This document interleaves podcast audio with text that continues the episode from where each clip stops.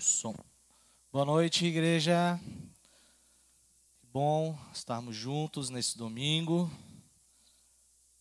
Ter essa oportunidade de expor a palavra de Deus nesse livro, que é um livro talvez curioso, um livro muitas vezes difícil, né, de nós lermos e entendermos.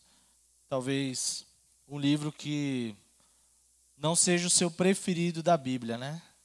Porque muitas vezes ele não nos traz boas notícias.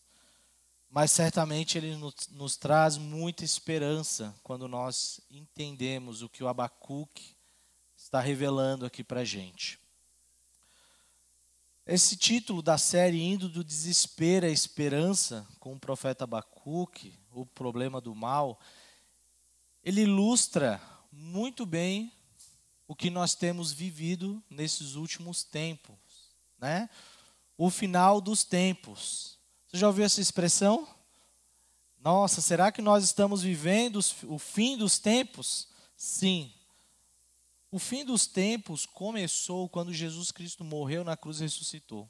Ali ele inaugurou os últimos dias e nós estamos então vivendo isso. E claro que há uma série de coisas ainda que precisam acontecer até sua volta. O Israel mencionou algumas aqui. E nós estamos lendo esse livro com essa perspectiva, uma perspectiva boa, porque nós lemos esse livro com a lente do Evangelho de Jesus. Nós sabemos que no final Deus vai triunfar, mas há um caminho que nós estamos percorrendo agora. Né? Nós estamos vivendo e muitas notícias nos cercam. Né? Nós estamos aqui numa instabilidade política, que nós não sabemos o que vai acontecer de fato. Nós recebemos essa notícia que foi mencionada durante a semana, nesse atentado nessa escola. Notícias de corrupção, né, de, em grande escala no nosso país, em pequenas escalas. Você que trabalha aí nas empresas aqui da cidade, ou como eu também já trabalhei em empresas onde é visível, por exemplo, a sonegação fiscal. Então, meus amados, nós de fato estamos cercados de tantas notícias ruins por causa do pecado, né? O pecado ele é terrível, ele corrompe. E se sei que você já percebeu que o pecado, meus amados, quando você peca, ele nunca reflete somente em você, ele contamina as pessoas à sua volta. Às vezes não a nível delas cometerem o mesmo erro, mas talvez as consequências, né? Você aí que talvez é pai, mãe de família, você sabe, quando você erra, às vezes afeta os seus filhos, quando seus filhos erram, afetam você.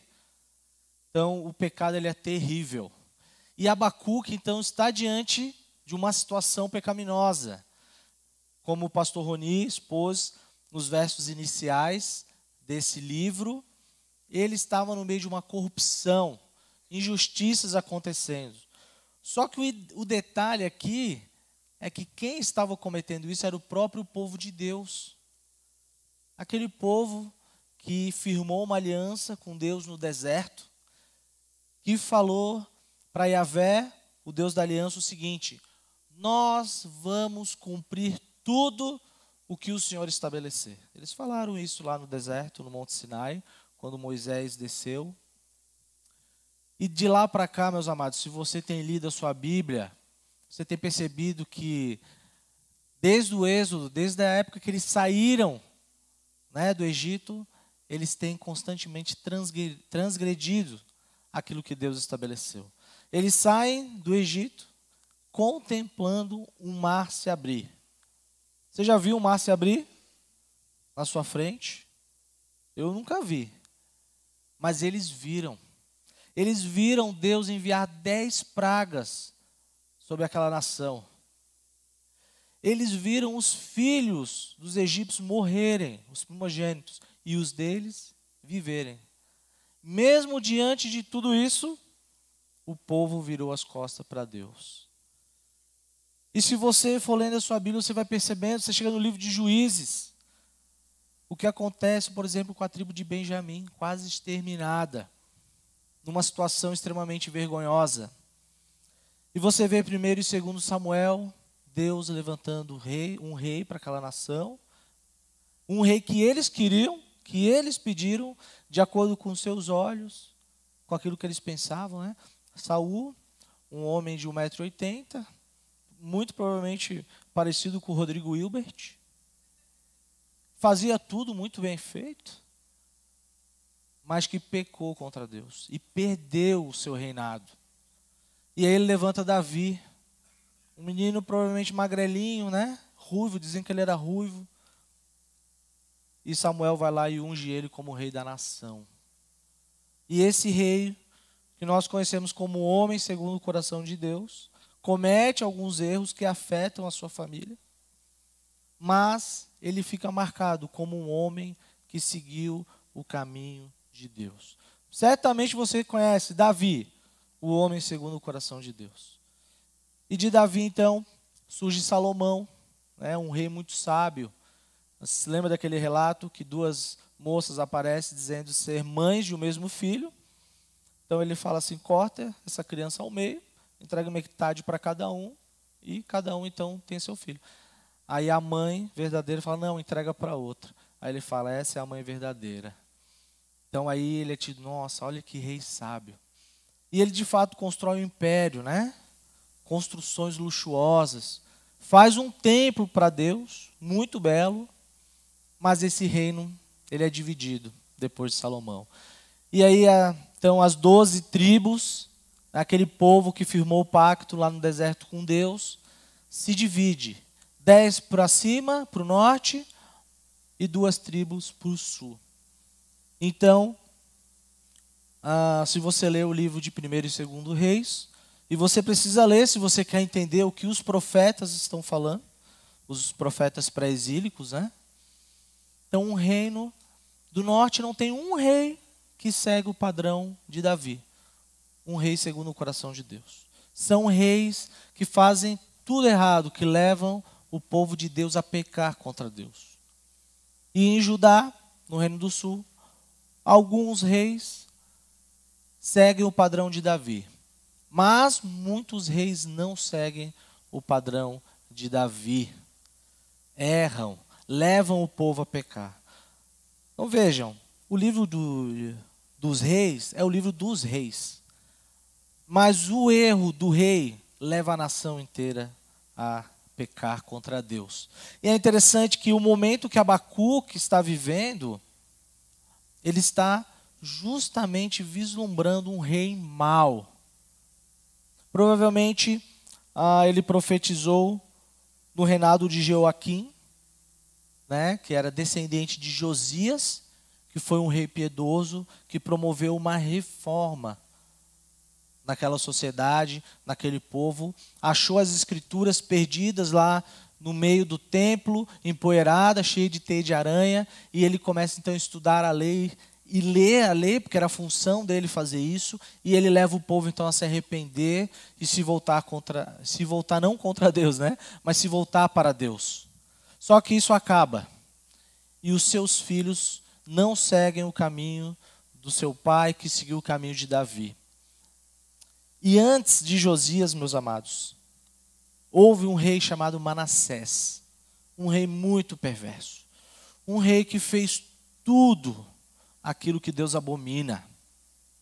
Ele pegou, construiu altares dedicados a outras divindades, chamadas, por exemplo, de Baal, Astarote, dentro do templo. O templo que simbolizava ali, então a presença de Deus, onde Deus habitava no meio do seu povo, onde ele se revelava, aonde ele estabelecia os seus julgamentos, ele então introduz dentro do templo abominações que desagradam a Deus. E pior, meus amados, ele oferece os seus filhos como sacrifício a outras divindades. E Deus então olha para isso e fala: Por causa de Manassés eu não me esquecerei do que ele fez. Esse povo irá ser julgado e disciplinado. Eu levarei ele para outro lugar tirarei ele do lugar que eu prometi que eles estariam e levarei para outro lugar que eu também prometi. Porque Deus havia prometido na aliança que se eles descumprissem o pacto, eles seriam tirados daquela terra e iriam para outro lugar que não era deles e serviriam de escravos novamente por 70 anos, que é o que fala, por exemplo, Jeremias. Meus amados, Abacuque vivia em dias perversos, E ele então parece que está numa crise, porque ele conhece o Yahvé, né? Como profeta, ele conhecia as escrituras. E o profeta, ele não só revelava o que ia acontecer na frente, o futuro, mas ele olhava a lei e condenava o povo por descumprir a lei. A lei. Por isso, então, se você lê aqui Jeremias, Isaías, você vai perceber o quanto eles fazem referência à lei de Deus e que o povo então se voltou contra Deus ao não praticar aquilo que havia prometido no deserto. Então, Abacuque registra esse livro por ordem de Deus com propósito. Qual que era o propósito de Abacuque será? Eu tenho para mim que o propósito dele era motivar o povo. Qual povo? O remanescente fiel. Meus amados, sempre quando a nação se volta contra Deus, você precisa ter certeza que Ele preserva indivíduos fiéis a Ele. Há sempre um remanescente fiel, aqueles que não dobraram seus joelhos a outros deuses, não caíram na prostituição idólatra que Israel cometia. Então ele queria motivar esse povo que estava no meio de um povo corrupto, assim como nós, que somos a igreja de Deus, queremos viver uma vida de santidade, estamos vivendo numa sociedade perversa. Ele quer então nos motivar a ter confiança em Deus naquilo que você conhece sobre Deus, nas promessas da nova aliança que Cristo instituiu, que você sabe que Ele irá cumprir uma por uma. Na justiça de Deus, que Deus é justo. Na santidade de Deus, que Ele não tolera o mal. E na soberania de Deus, que guia toda a história. Apesar das circunstâncias que você e eu vivemos no nosso dia a dia. Então ele, à luz desse propósito, ele deixa uma mensagem para mim e para você. E qual que seria essa mensagem? Não importa o quanto as condições possam ser difíceis, o justo deve viver pela fé. Ele deve continuar acreditando, ele deve continuar confiando nas promessas de Deus e ter esperança em Cristo Jesus, que é o justo. E o próprio Abacuque, ao longo do seu livro, se você perceber, depois leia ele de cabo a rabo, três capítulos, é rapidinho. Leia os versos iniciais, né, onde ele está desesperado. E leia depois o capítulo 3, onde então a esperança é renovado em seu coração. Por isso que esse título é muito pertinente, né? Do desespero à esperança, né? Não sei o que vai acontecer, mas eu sei que o meu Deus está governando toda a história. Então esse livro trata de uma maneira muito clara da soberania de Deus. E se a Bia puder passar mais um slide, Aí, eu trouxe esse quadrinho, embora que não seja uma aula de EBD, meus irmãos. Eu só quero que você tenha aí na sua mente uma maneira ah, de esboçar esse livro, uma maneira de organizar ele. E nós estamos, de uma certa forma, fazendo isso nas nossas pregações. Então, Abacuque, ali no começo do livro, ele faz uma pergunta: Por que o Senhor não toma providência a respeito do pecado do povo? E aí, então, Deus responde. Então perceba que é um diálogo. Abacuque e Deus conversando. A providência está tomada, a disciplina chegará com os babilônios.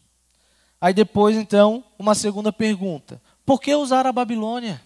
Lembre do retrato que foi feito algumas semanas atrás de como era essa nação perversa. Por que usar essa nação tão má? Aí Deus responde agora, né, no capítulo 2 onde nós estamos. Porque ele é soberano e julga as nações. Não só disciplina o seu povo, mas ele julga todas as nações, inclusive a Babilônia, né? E no fim, então, capítulo 3, que depois também nós falaremos aqui, Abacuque, então, confia em Deus, porque Deus se revela para ele, Deus revela os seus planos para Abacuque. Perceba? Deus revelou os seus planos aqui na Bíblia, nas Escrituras. Se você ler Apocalipse, os capítulos finais, falando dos novos céus e da nova terra, você vai ver que vai dar tudo certo no final. Então nós temos que ter a nossa esperança alimentada diante do problema do mal. Talvez você esteja passando por uma situação ruim, seja onde quer que você esteja inserido, e você não entende essa situação. Ela está de repente te prejudicando, mas sabe, meus amados, que você tem um Deus que olha por você. Porque Ele está formando o caráter de Cristo em cada um de nós. Sabe por que Ele está fazendo isso? Porque um dia Jesus vai voltar.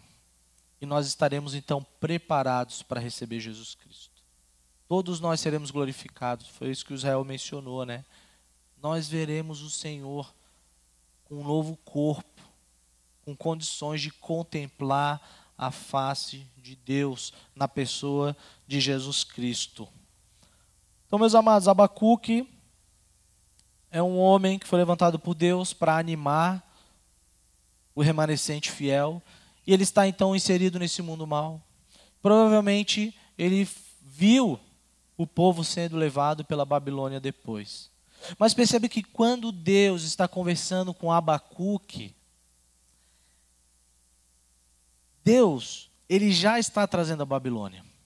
Porque a Babilônia já tinha conquistado uma grande parte do território ao redor de Jerusalém, ao redor de Judá desse reino que sobrou, né? O reino do norte já tinha sido levado pela Síria, então o império da Síria foi derrubado pela Babilônia e depois eles então tomam o Egito e aí Nabucodonosor, que era o rei na época, né?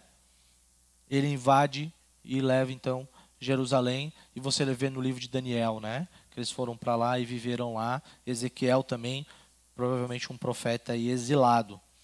Então nós estamos aqui no capítulo 2 de Abacuque, né? Então nós estamos escutando Deus responder a Abacuque. Deus então está falando: por que, que eu vou usar a Babilônia? Porque eu sou soberano e eu julgo as nações. Então Deus estava usando um povo mau, um povo perverso, para disciplinar o seu povo. Mas nós vamos ver, e começamos a ver na semana passada com o pastor Levi, que ele vai julgar a Babilônia por toda a sua crueldade e maldade. Então hoje eu gostaria de ler com você Abacuque, capítulo 2, do verso 9 até o 14. Abra aí na sua Bíblia, Abacuque 2, 9 a 14. O texto diz assim: Ai daquele que ajunta em sua casa bens mal adquiridos para pôr o seu ninho no lugar bem alto, a fim de livrar-se das garras do mal. Os seus planos resultarão em vergonha para sua casa. Ao destruir muitos povos, você pecou contra a sua própria vida.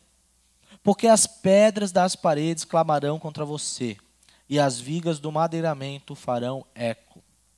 Ai daquele que edifica uma cidade com sangue e a fundamenta na iniquidade. Será que não é a vontade do Senhor dos exércitos que os povos trabalhem para o fogo e que as nações se fatiguem em vão? Porque a terra se encherá do conhecimento da glória do Senhor, como as, as águas, desculpa, cobrem o mar. Meus amados, o que Deus está falando aqui, uma série de ais né, que é um símbolo aí de condenação. Você pode ver esses ai, por exemplo, também no livro de Apocalipse, é muito comum. E Deus então está condenando essa nação. E primeiro, ele condena a Babilônia pela sua injustiça. Foi o que o pastor Levi falou na semana passada. E agora, dos versos 9 até o 11, ele vai condenar a Babilônia, ele vai julgar, ele vai dar um veredito como um juiz pela sua ganância. Ai daquele que ajunta em sua casa bens mal adquiridos ou adquiridos perversamente, de uma maneira maliciosa, para pôr o seu ninho num lugar bem alto, a fim de livrar-se das garras do mal. Os seus planos resultarão em vergonha para sua casa. Ao destruir muitos povos, você pecou contra a própria vida, porque as pedras das paredes clamarão contra você, e as vigas do madeiramento farão eco. Meus amados, o que motiva, o que motivou a Babilônia, esse império, esse reino foi conhecido mundialmente na sua época e até os dias de hoje é mencionado, o que motivou essa nação a conquistar outras nações, a escravizar outras nações, a praticar coisas perversas contra outras nações? A ganância, a sede pelo dinheiro, pelas riquezas e pelo poder. Ela tinha na sua própria ganância a sua segurança. A Babilônia, esse império, esse rei Nabucodonosor, ele pensava que ao reunir as suas riquezas, né, a ter tanto poder, a conquistar o mundo, ele iria ser uma pessoa bem-sucedida. Ele iria estar seguro. Assim como uma águia, né, coloca o seu ninho lá no alto. Ele estaria num patamar que não iria ser alcançado. Era interminável. Nabucodonosor, e ele mesmo escreveu sobre isso no passado, ele queria eternizar o seu nome ele queria dizer: Eu sou eterno, o homem é eterno. Assim como, por exemplo, a gente vê na Torre de Babel. Essa nação, a Babilônia, é uma descendente de Babel. Eles constroem uma torre, então, né, para chegar num patamar alto, para ser grande, para ser, na verdade, como Deus. E a Babilônia, na figura de Nabucodonosor, acreditava que através de suas conquistas, da reunião de tantas riquezas, em detrimento da exploração de outras nações, de, da prática de coisas perversas, reunir riquezas de uma maneira ilícita, iria ter o seu nome eternizado na história.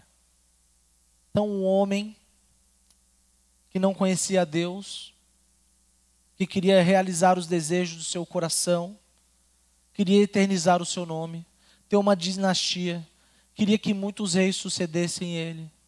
E todos lembrariam de Nabucodonosor. Todos lembrariam da Babilônia, o reino maravilhoso, o reino seguro, o reino rico, cheio de belezas. E de fato, parece que essa cidade, para o seu tempo, ela é exuberante. Tinha até dizem que eles tinham jardins suspensos que eram construídos pelos seus escravos. Então, de fato, era muito belo. Essa nação desfrutava de uma prosperidade ímpar, em detrimento da sua perversidade e maldade. Aos olhos dos homens, aos olhos do mundo, o acúmulo de riquezas é ser bem-sucedido é, ser, é, é, uma, é algo é, ser ambicioso, possuir posses, riquezas.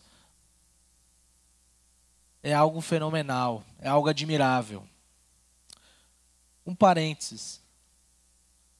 Vocês sabiam que quando a Arábia Saudita ganhou da Argentina, o Sheik deu um Rolls Royce para cada jogador? São 26.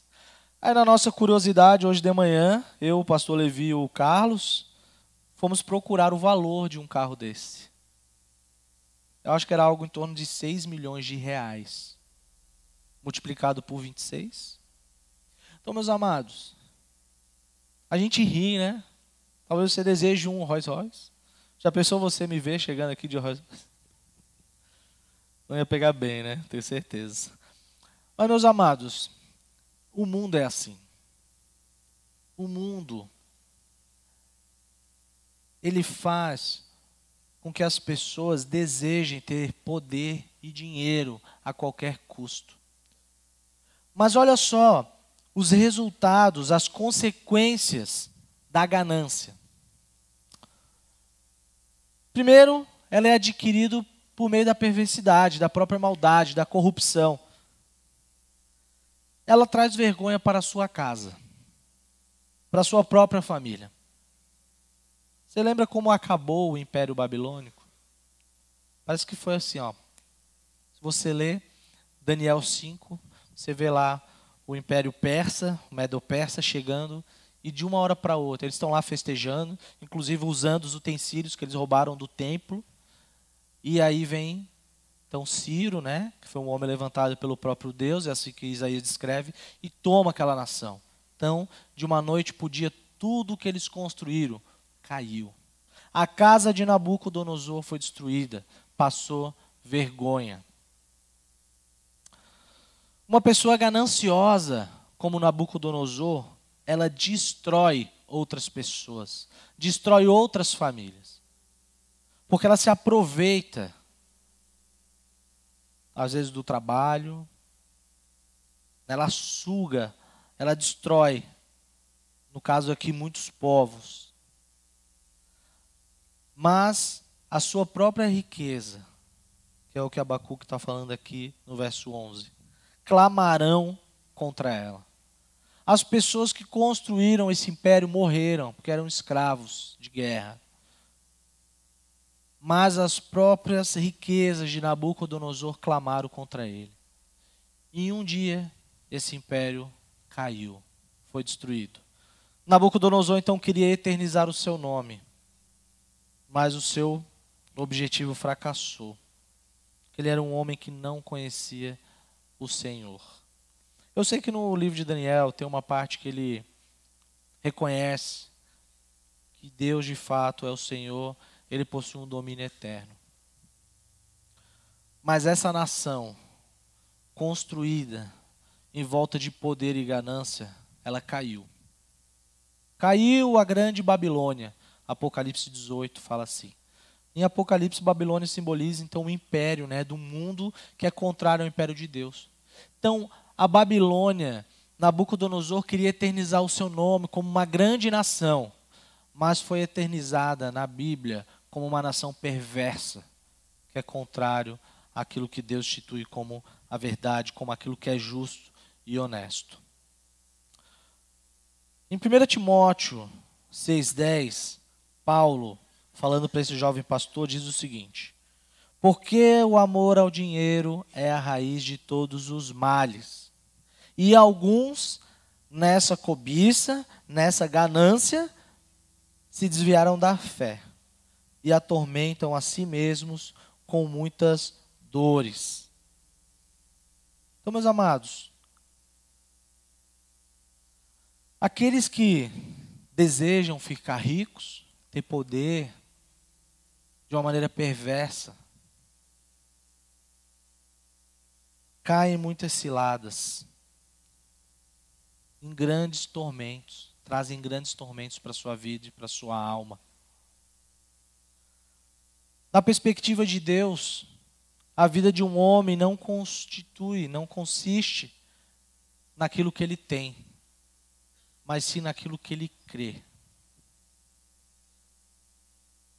Eu não quero que, ao denunciar aqui a ganância dessa nação, você pense que ser rico é pecado. Tá bom? Embora Jesus faz uma advertência nos evangelhos, né? Que é muito difícil um rico entrar no reino de Deus. Mas pelo fato de eh, essa ganância, esse desejo por posses, ele corrompe a sua alma. Isso se torna o propósito da sua vida, do seu coração. Mas Deus, meus amados, ele é, é muito sábio ele de fato abençoa o seu povo. Ele abençoa o seu povo com riquezas e com posses materiais. Mas Deus, ele abençoa para que essas pessoas sejam generosas, para que essas pessoas desfrutem de uma boa vida, com certeza. mas para que elas sejam generosas com o reino de Deus. Eu sei que nós temos pessoas aqui na nossa igreja que são assim. Eu conheço pessoas que são de outras igrejas também, que possuem bem materiais, possuem posses, têm uma boa vida e são generosas. Porque elas entenderam por que, que Deus abençoou elas de uma maneira extraordinária. Então, meus amados, construir uma boa vida para você e para sua família de uma maneira honesta é a vontade de Deus, viu? Mas quando você começa a acumular tesouros de uma maneira corrompida, você vai ser julgado pelo nosso Deus. Eu sei que muitas vezes nós somos tentados a trabalhar muito para construir algo para nossa família. Eu acredito que isso é legítimo. Mas, meus amados, eu acho que nós precisamos nos preocupar sempre. Será que nós estamos trabalhando demais? Será que nós estamos tendo tempo com os nossos filhos, com as nossas esposas? Será que nós estamos trocando essa sede por bens ao invés de estar aqui cultuando o nosso Deus, estando com os nossos irmãos. E claro que eu não estou falando daquelas pessoas que acabam trabalhando no domingo, não é isso. Eu estou falando muitas vezes de nós, meus amados. Nesse intuito de querer dar algo melhor para a nossa família, para os nossos filhos. Talvez dar aquilo que, ele, que a gente não teve no passado. Isso não se tornou uma ganância no nosso coração. Cuidado pela sede, pelo amor ao dinheiro, pelo amor ao poder. Existe uma passagem lá em Mateus 19, que eu não vou ler agora, mas você conhece. É o do jovem rico. Você se lembra dessa história? Ele chega para Jesus e até de uma forma legítima, né? Parece que ele está interessado em Jesus Cristo, naquilo que ele estava ensinando, e ele fala: Jesus, Senhor, o que eu faço para entrar no reino de Deus?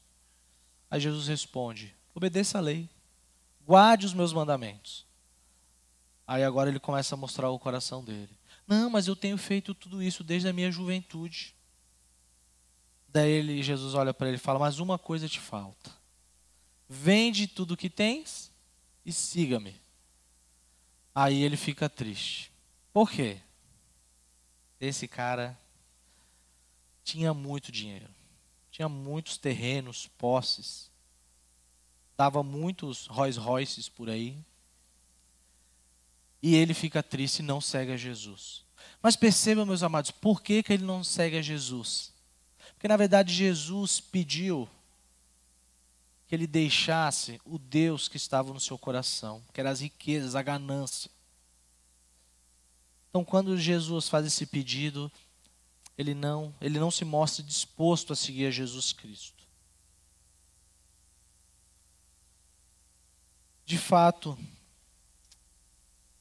quando você ama, quando você ama o dinheiro, você coloca ele acima de tudo e de todos. Isso se torna a sua maior preocupação.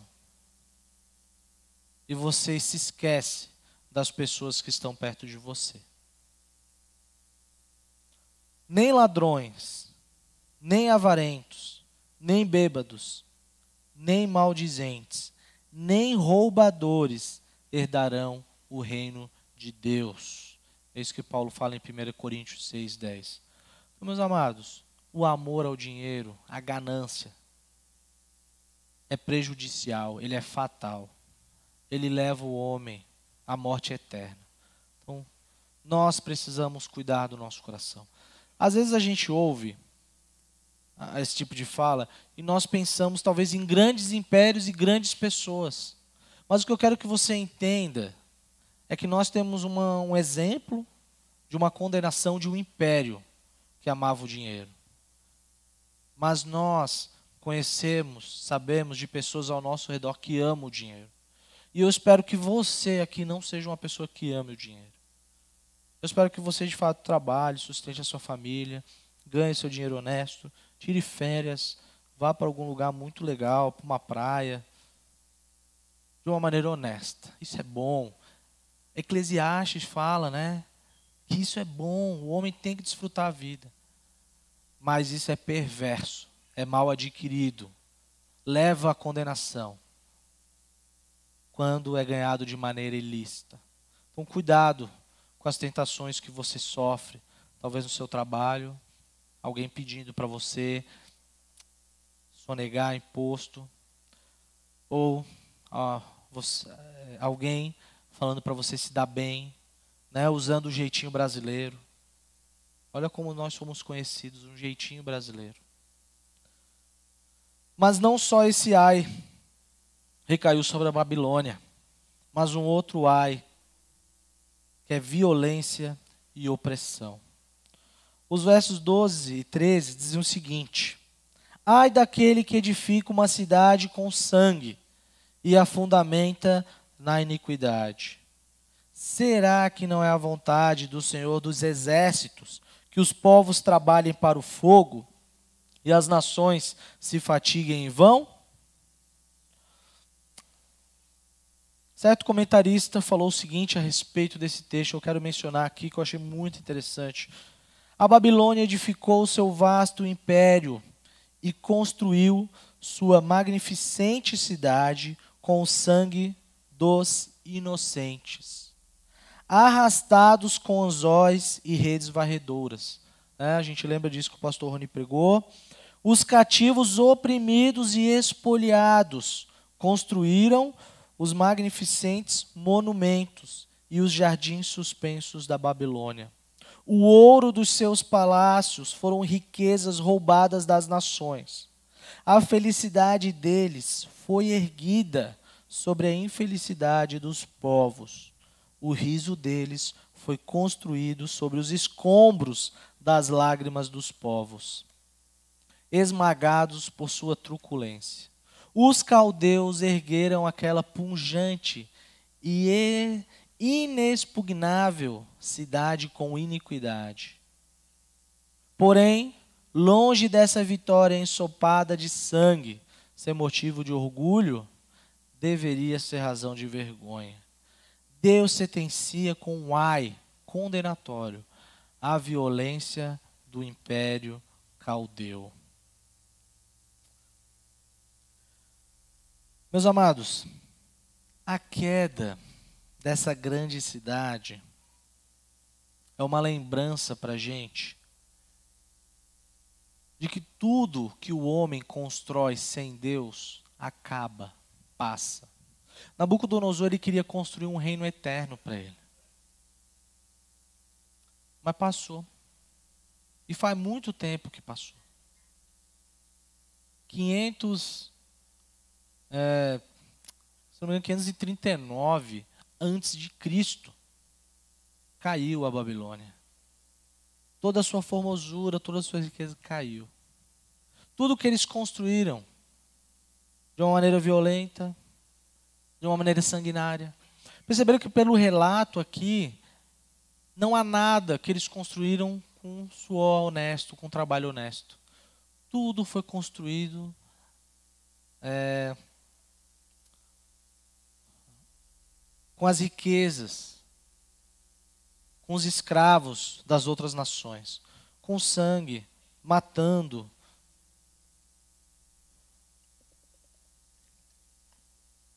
Então, meus amados, eles achavam que estavam eternizando o seu nome, mas eles estavam trazendo vergonhas para si. Porque é da vontade de Deus que essas nações, é da vontade de Deus que essas nações trabalhem para o fogo.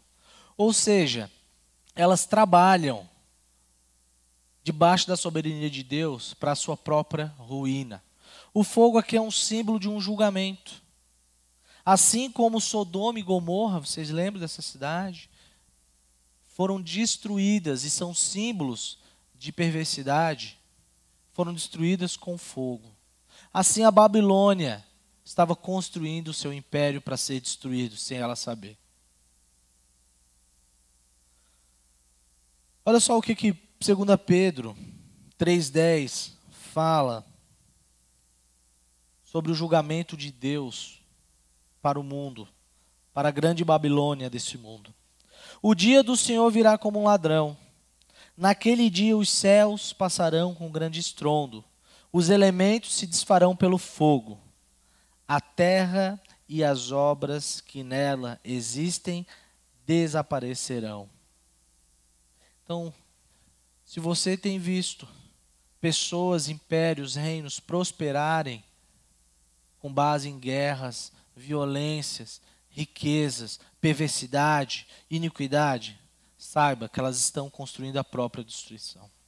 Por mais que pareça que não, né? Parece que viraram grandes potências e dominarão o mundo por séculos e séculos. Mas não, elas estão construindo para a sua própria condenação. No fim, tudo será tomado pelo fogo do julgamento do nosso Deus.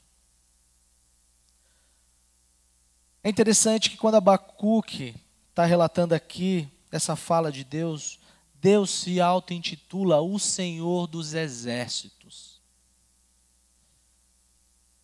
Deus, então, ele é um guerreiro, um guerreiro cósmico que luta pela sua própria causa. Nós cantamos um, um, cântico aqui que é interessante, né? Tu és fiel, Senhor, tu és fiel, e a gente canta tu és fiel a ti, né?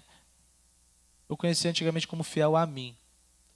Mas é interessante que você lembrar também do Salmo 23, que fala que Deus, como um pastor, conduz a sua ovelha por amor ao seu próprio nome. Então ele é o Senhor dos exércitos. Ele luta por ele mesmo e pelo seu povo. E ele se auto-intitula Yahvé, o Senhor dos exércitos. Se você puder em algum momento ler aí os relatos de como eram as invasões antigas nessa época, principalmente do povo de Deus, você vai perceber que a Babilônia, ela vinha arrastando as nações. Ela não vinha devagarinho ela vinha arrastando e conquistando e pilhando, matando e saqueando. Por isso que ela constrói sua, seu grande império é, pelo sangue dos inocentes. Mas quem está governando a história é o Senhor de um exército maior e melhor. É um exército celeste. E no fim,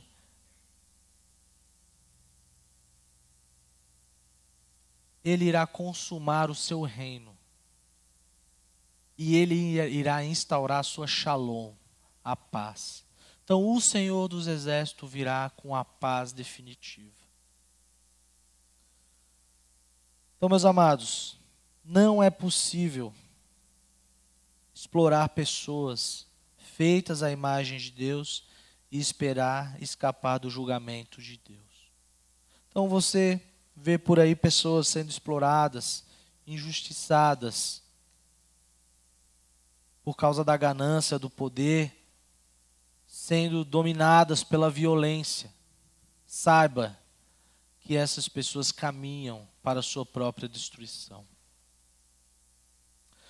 E um último ponto que eu quero comentar aqui com você, que faz parte desse ai condenatório de Deus, mas que é o final do verso 14. E diz o seguinte: desculpa, não o final, né, mas o verso 14. Porque a terra se encherá do conhecimento da glória do Senhor, como as águas cobrem o mar. É interessante que Deus ele está fazendo aqui uma talvez uma espécie de uma comparação. E ele está falando o seguinte: esse grande império, essa grande Babilônia, ela vai passar. Ela acha que domina o mundo todo. No seu tempo, ela basicamente cobria quase toda a extensão do mundo que existia sob o seu domínio. Que se conhecia, né? Mas Deus está falando que essa nação irá passar. Mas a glória de Deus não irá passar ela será conhecida em toda a terra. Abra sua Bíblia aí em Daniel 4:30. Deixa eu ler para você esse trecho, uma fala de Nabucodonosor. Então, folhei sua Bíblia aí alguns livros atrás, Daniel 4:30. Esse grande rei diz o seguinte: Não é esta a grande Babilônia que eu construí para a casa real?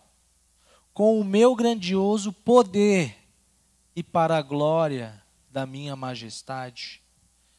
Nabucodonosor olhava o seu império e via sua própria glória. Deus, ele olha a sua criação e vê a sua própria glória. Porque a criação reflete a glória de Deus. O que é a glória de Deus? A glória de Deus é aquilo que Deus reflete a respeito de si mesmo. É a própria manifestação de Deus. É a revelação visível da sua santidade, da sua justiça, da sua pureza e da sua natureza. Deus é um ser que nós conhecemos através dos seus atributos, das suas características.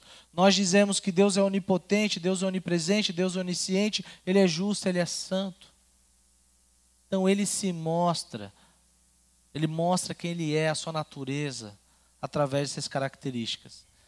E elas são resumidas na sua própria glória, na sua expressão. A palavra glória tem a ver com aparência. Por isso que Jesus é a expressão exata do ser de Deus, a sua glória. Por isso que nós vemos hoje né, a glória de Deus na face de Cristo Jesus pela fé. Então, meus amados, o povo de Deus, Israel, via a glória de Deus quando ele se manifestava nos santos dos santos com uma nuvem. Eles viram como fogo no deserto, quando o monte que fumegava, Moisés dialogando com Deus, recebendo a revelação de Deus na lei, no pacto para fazer aliança, e eles viram o, o, o, monte fumegando como se, como se estivesse pegando fogo, porque Deus estava revelando a sua glória para aquele povo. Então Deus é um Deus glorioso, e não Nabucodonosor, não os impérios desse mundo. Não há pessoas gloriosas nesse mundo há um único ser que é digno de toda glória, que é glorioso em si mesmo. Lembra que Jesus, em João 17, fala com o Pai e diz assim: Pai, glorifica a Ti mesmo através de mim, com aquela glória que eu tinha contigo antes da fundação do mundo. Então Deus é um ser glorioso em si mesmo antes de todas as coisas serem criadas. Por isso que Ele é digno de glória. Então Ele cria todas as coisas e manifesta a Sua glória na criação. E ele institui então um rei da glória, que é Jesus Cristo. E nós aqui, alguns domingos atrás, cantamos, que está lá no Salmo 24, que diz assim: Quem é esse rei da glória? É o Senhor dos exércitos. Ele é o rei da glória. E nós sabemos que esse Senhor e rei é o próprio Jesus Cristo. Ele é um rei glorioso. E toda a terra irá conhecer esse rei glorioso porque toda a terra será cheia do conhecimento da glória de Deus. Toda a terra, a criação reflete a glória de Deus. Mas há pessoas que olham para a criação e não veem a glória de Deus, que é o que Romanos 1 fala, por exemplo. Querem glórias para si. Mas, meus amados, haverá um dia que todo joelho se dobrará perante Jesus Cristo, que é o Rei da Glória todos, toda língua, todas as nações confessarão que Jesus Cristo é o Senhor para a glória do Pai. Satanás, Babilônia, todos os impérios desaparecerão e serão lançados no fogo. Tudo que se opõe a Deus será destruído, e haverá então justiça, novos céus e nova terra. Haverá então a paz Deus prometeu a nós que somos o seu povo. E nesse momento, quando todo mundo tiver de joelhos diante de Jesus, a terra então estará cheia do conhecimento da glória de Deus. Porque todos reconhecerão quem de fato é o Rei dos Reis. Interessante que eu não consegui chegar aqui no verso 20, que até no começo era a minha intenção, Mas leia comigo o verso 20, que interessante como acaba a, a resposta de Deus para Abacuque. Olha só o que, que Deus fala. O Senhor, porém, está no seu santo templo. Cale-se diante dele toda a terra. Shhh, silêncio. Deus está no seu trono, reinando. Deus está conduzindo a história para um fim glorioso, porque Ele é o Rei da Glória. Há uma. Uh, eu sigo algumas páginas no Instagram, aquelas páginas que são de piadas, né, que, de mil grau. E tinha uma, uma sátira, assim, não é uma sátira, mas era uma espécie de um. Uma coisa cômica que era engraçado, que era da torcida do Corinthians ainda. Eles falavam assim: ó, o Duílio, que é o presidente do Corinthians, está trabalhando. E quando eu li esse verso, eu lembrei disso. Eu pensei: silêncio, gente. Contemplem o Rei da Glória. Deus está trabalhando. Ele não está parado. Ele não é um Deus, como o teísmo aberto acredita, que deixou o mundo por si só. Ele é um Deus que governa a história de Gênesis a Apocalipse. Porque é da vontade do Senhor dos Exércitos que as nações trabalhem para o fogo. É da vontade de Deus que todo joelho se dobre diante de Jesus Cristo. Então perceba que a história, ela não foi ah, escrita não foi pensada, planejada por Deus somente para a nossa salvação. Esse não é o fim. O fim é que Deus seja glorificado em tudo o que ele faz. Então todo mundo estará de joelhos diante de Jesus Cristo. Irá reconhecer: esse é o Rei da Glória. Ele é digno de glória. Então a terra se encherá do conhecimento do nosso Senhor Jesus Cristo. Então a gente vai, ah, depois de conhecer as condenações de Deus para a Babilônia, no capítulo 3, o Abacuque ele faz uma oração. Né? E uma oração de confiança. Porque diante de tudo que ele ouviu da parte de Deus, ele teve a sua esperança renovada.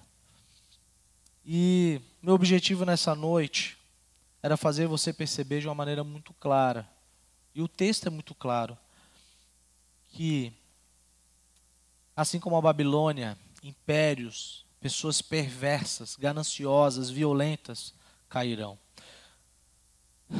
Pessoas que, por exemplo, como esse rapaz que fez esse atentado nessa escola e tantos outros, né, que nós sabemos, eles comparecerão diante de Deus para prestar contas e serão julgados. Então isso tem que alimentar a nossa esperança de justiça. Deixa eu fazer duas considerações finais e eu encerro aqui.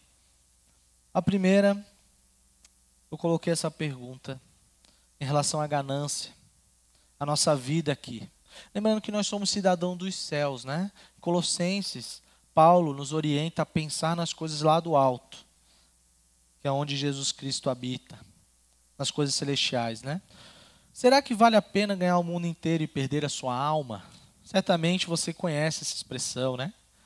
Um relato bíblico que fala. Jesus mesmo fala, né? Do que vale o homem, é, do que vale para o homem ganhar o mundo inteiro e perder sua alma? Se não me engano, Marcos 8, Jesus fala isso. Eu queria te lembrar, meus irmãos, cuidado com amor ao dinheiro. Cuidado com o trabalho em excesso. Cuidado com as tentações de ganhar dinheiro de uma maneira perversa, na exploração de pessoas. Cuidado com as situações que você possa estar envolvidos para obter lucro desonesto. Às vezes se dá bem. Cuidado com os impostos, por mais que muitas vezes eles sejam pesados, né? Eu estava recentemente conversando essa semana com uma pessoa que é empresário e ele comentou isso comigo, que é muito difícil empreender aqui no país, tudo mais. Mas enfim, são os desafios, né? Mas cuidado, meus amados. Não vale a pena ganhar o mundo todo. Vale a pena você ganhar a sua alma. Ah, o segundo ponto aqui é o que foi pregado no começo desse capítulo. O justo viverá pela fidelidade ou pela fé em Deus. Mas, mesmo diante dessas circunstâncias que nós estamos vivendo hoje, e elas passarão e surgirão outras, nós sempre estamos, estaremos lidando com o mal, porque o mundo jaz no maligno. A partir de Gênesis 3, tudo começou a dar errado. Mas Jesus, que é o nosso Senhor e Salvador, começou a restaurar todas as coisas. Começando por Sua obra em nós, através do Espírito Santo. Mantenha-se firme na sua fé. Você sabe o que você crê? Você sabe das promessas destinadas a você? Você conhece a sua esperança em Cristo Jesus? Firme-se nelas. Lembre-se da perseverança dos santos. Persevere nas provações, nas tentações, diante dessas circunstâncias. Mas lembre-se, você está sendo conformado à imagem de Jesus Cristo. Isso é muito importante. Isso é algo que nós repetimos muitas vezes, mas é a verdade, é o maior propósito de Deus para as nossas vidas aqui. Que nós sejamos conformados à imagem de Jesus. E o meio em que nós vivemos, Deus estrategicamente nos conduz no meio dessas circunstâncias para que isso aconteça. E deixa eu te falar uma coisa: você precisa dos seus irmãos de fé para te lembrar disso. Semana passada eu passei por uma situação ruim e eu fui lembrado pelo pastor Roni que eu precisava viver pela minha fé. Então, meus amados, viva pela fé. Viva pelo conteúdo da sua fé. Viva pela pessoa que você deposita a sua fé, a sua esperança. E que Deus te ajude. E que nós, então, não estejamos desesperados, mas esperançados pela graça de Deus. Baixe sua cabeça, por favor. Pai amado, obrigado porque o Senhor levantou esse profeta. Obrigado porque o Senhor intencionou o registro dessa profecia. Obrigado porque o Senhor planejou essa noite para que nós possamos ser lembrados da verdade da nossa esperança em Cristo Jesus. Obrigado por essa igreja, Pai, que o Senhor tem abençoado demais. Obrigado porque nós temos aprendido aqui a viver pela fé. Nós temos aprendido a tua palavra, Deus, como é precioso isso. Que nós possamos perseverar, meu Deus. Que nós possamos tomar esses julgamentos contra a Babilônia como um alerta para nós, para que nós não sejamos como o povo ímpio que te seguia, que fingia te conhecer, mas para que nós sejamos o remanescente fiel que confia em ti. Em nome de Jesus, amém.